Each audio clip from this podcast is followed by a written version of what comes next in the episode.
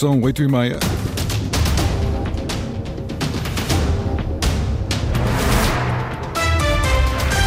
Vamos conhecer os destaques desta edição. Em nome da coligação, José Manuel Bolheiro perguntou aos partidos com assento parlamentar se o debate do programa do governo deve ser feito antes ou depois das eleições nacionais. A maioria prefere depois de 10 de março. A ópera saiu das salas de espetáculos e foi à escola sensibilizar jovens para o drama da violência doméstica. A escassos dias de ser retomado o Santa Clara Porto para a Taça de Portugal, é no campeonato e em ganhar hoje a Oliveirense que a equipa está focada, diz Vasco Matos, o treinador dos açorianos. Máximas previstas para o dia de hoje de 17 graus para Ponta Delgada e Angra, 18 para a Horta e 19 para Santa Cruz das Flores. Avançamos agora com as notícias da região, edição às 8h30, com a jornalista Margarida Pereira.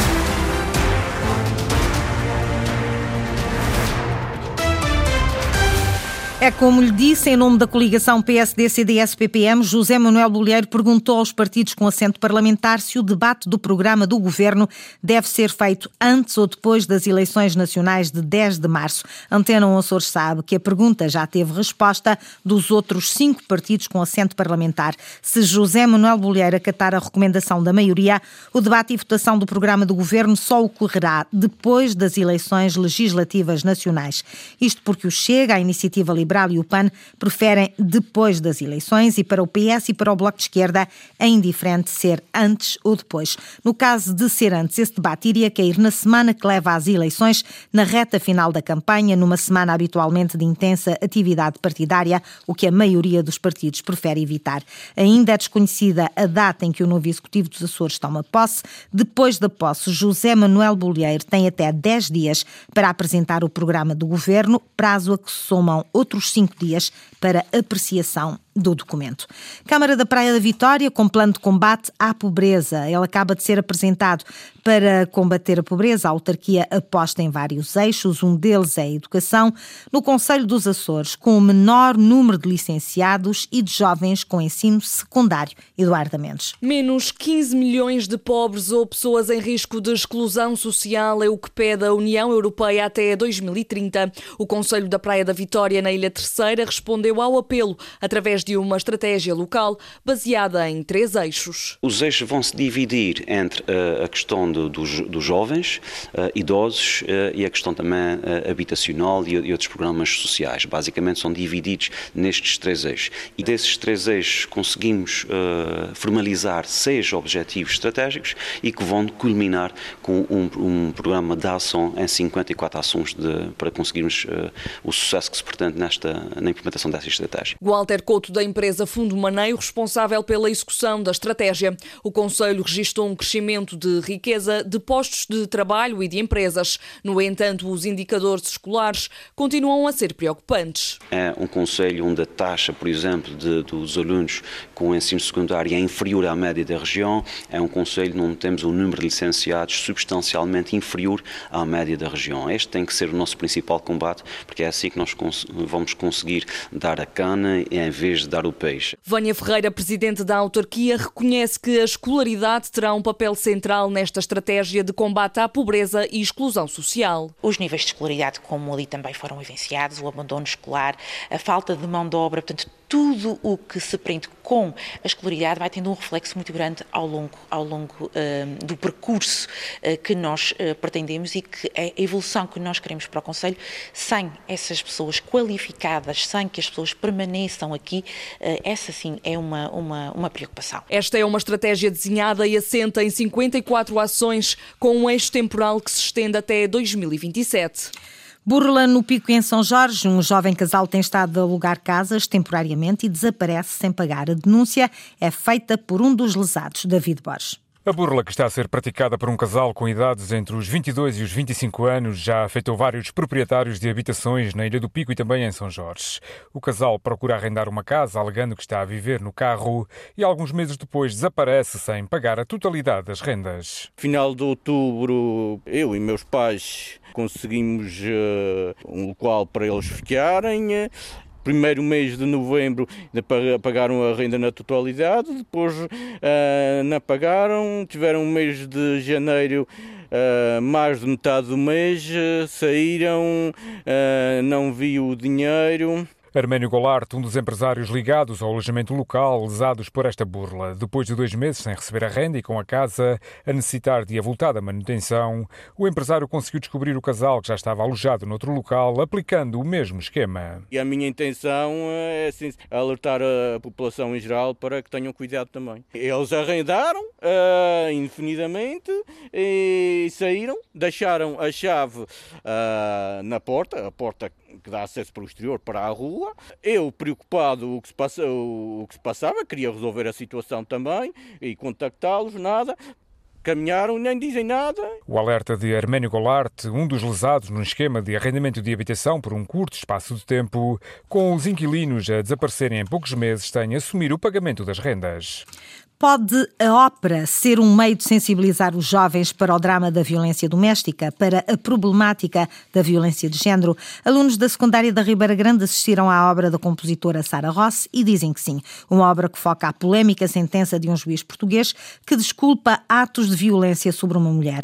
A jornalista Inês Linhares Dias registou esse momento em que a ópera deixou as salas de espetáculos e foi à secundária da Ribeira Grande. Mais ainda lemos na Bíblia, na Bíblia, na Bíblia, que uma mulher uma sentença que ficaria para a história. O Código Penal de 1886 e passagens da Bíblia foram usadas num acórdão para justificar a redução de pena de dois homens condenados por violência doméstica porque a mulher tinha cometido adultério. O caso é de 2017, mas é relembrado na ópera Ai Tu é que és o meu rapaz, uma composição de Sarah Ross, encomendada e interpretada pelo Quarteto Contratempos. Chega a São Miguel pela mão do Festival Prolífica, mas antes foi apresentada na escola secundária da Ribeira Grande. É duro, eh, sabemos que, que, que ainda há muito trabalho para fazer. A nossa vinda aqui para apresentar isto é no, no intuito de, de, sensibilizar, de expor, de lançar mesmo o debate e de, e de abrir uh, essa. Pronto, abrir à comunidade escolar este, este espaço seguro onde a gente possa falar sobre as coisas e sobre um, sobre um tema que, é, que infelizmente assola uh, a sociedade aqui e, e, começa muito jovem, não é? Sara Ross, compositora da ópera, um estilo musical que não costuma cativar os mais novos. Eu sinceramente não estava à espera disso, eu estava à espera de um, de uma ópera chata, para ser sincera, mas eu gostei muito e foi uma coisa muito diferente e acho que isso pode abrir os olhos de muitas mulheres. A atuação foi antecedida por uma sessão preparatória com a UMAR e teve ainda uma sessão de debate e esclarecimentos. Andreia e Nisa sintetizam o que fazer para evitar casos de violência, especialmente violência de género. Como foi dito ali, tipo, a, a pedir ajuda, não ter, uh, não ter medo e recorrer a essas... Respeitarmos acima de tudo, ter mais amor com nós próprios e ver que aquilo não é normal. A ópera Ai Tu é que és o meu rapaz, de Sara Ross, serviu para sensibilizar alunos da escola secundária da Ribeira Grande para questões de violência doméstica. A obra terá uma récita para todo o público hoje no Centro de Artes Arquipélago. É também para chamar a atenção, para sensibilizar todos para a importância de olhar para a saúde.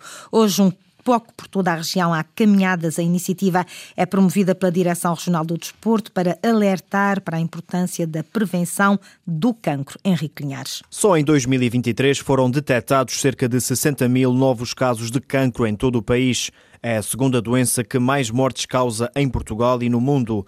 Evitar o tabaco e promover uma boa alimentação são conhecidas por serem algumas das medidas de prevenção, entre as quais se inclui também a prática de exercício físico. E para isso, por vezes, basta sair um pouco de casa, caminhar e evitar o sedentarismo.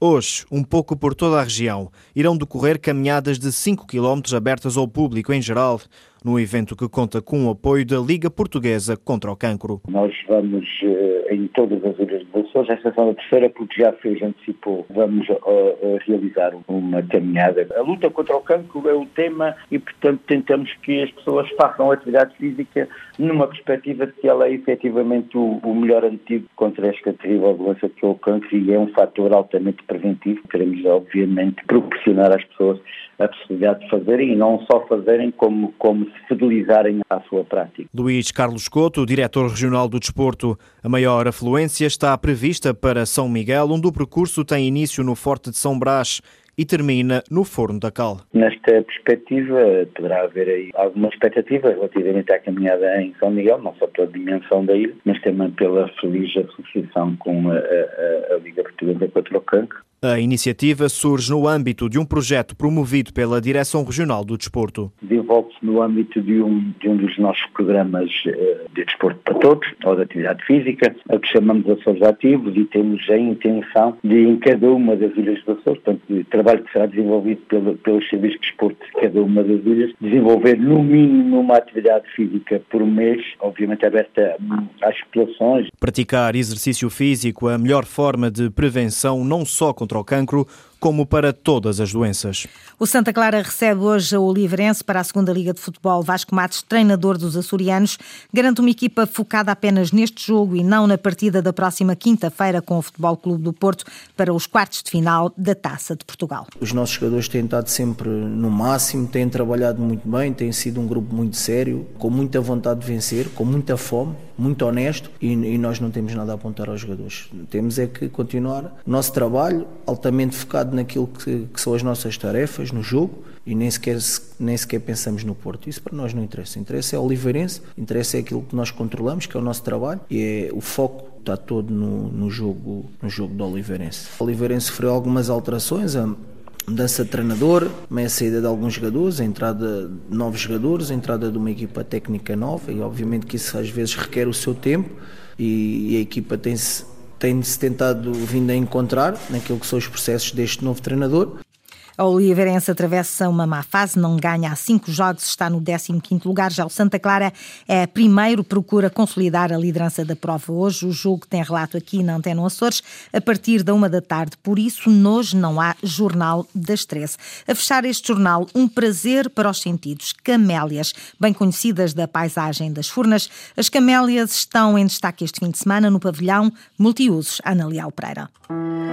Com vários tons de rosa e branco entre verdes, a camélia, também conhecida como rosa do Japão, é a rainha nesta exposição que assinala 20 anos na freguesia das Furnas. Vamos continuar a ter uma variedade enorme de camélias expostas, camélias estas que provêm de, de, das camélias já existentes no Parque Terra que são cerca de 800 variedades. Garantidamente iremos contar com cerca de 200 a 300 espécies nesta exposição. Rui Melo, vereador da Câmara da Povoação, lembra a história desta planta, bebendo o ensinamento de quem dedicou uma vida às camélias. Fernando Costa, mentor da exposição e chefe do Parque Terra Nostra. Aquilo que o Fernando me foi passando de ensinamento as camélias fazem parte da, da, paisagem das furnas. Devido à resistência da planta, era um elemento utilizado para fazer as divisões dos terrenos, das muitas quintas que havia nas furnas. Hoje foi começando a ser utilizada como motivo ornamental dos jardins, dos quintais. Para além da parte floral, o evento conta ainda com uma feira de produtos regionais,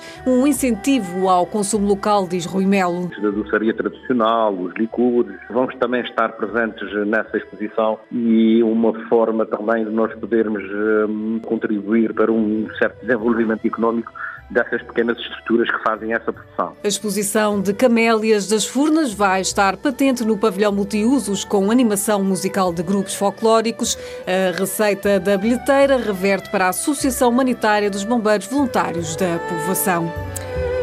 O Mundo das Camélias nas Furnas, uma exposição que se iniciou faz precisamente hoje 20 anos. A exposição pode ser visitada este sábado entre as 13 e as 20 e amanhã entre as 10 da manhã e as 8 da noite. Foram as notícias da região, edição das 8h30 com a jornalista Margarida Pereira. Notícias em permanência em cores.rtp.pt e também no Facebook da Antena.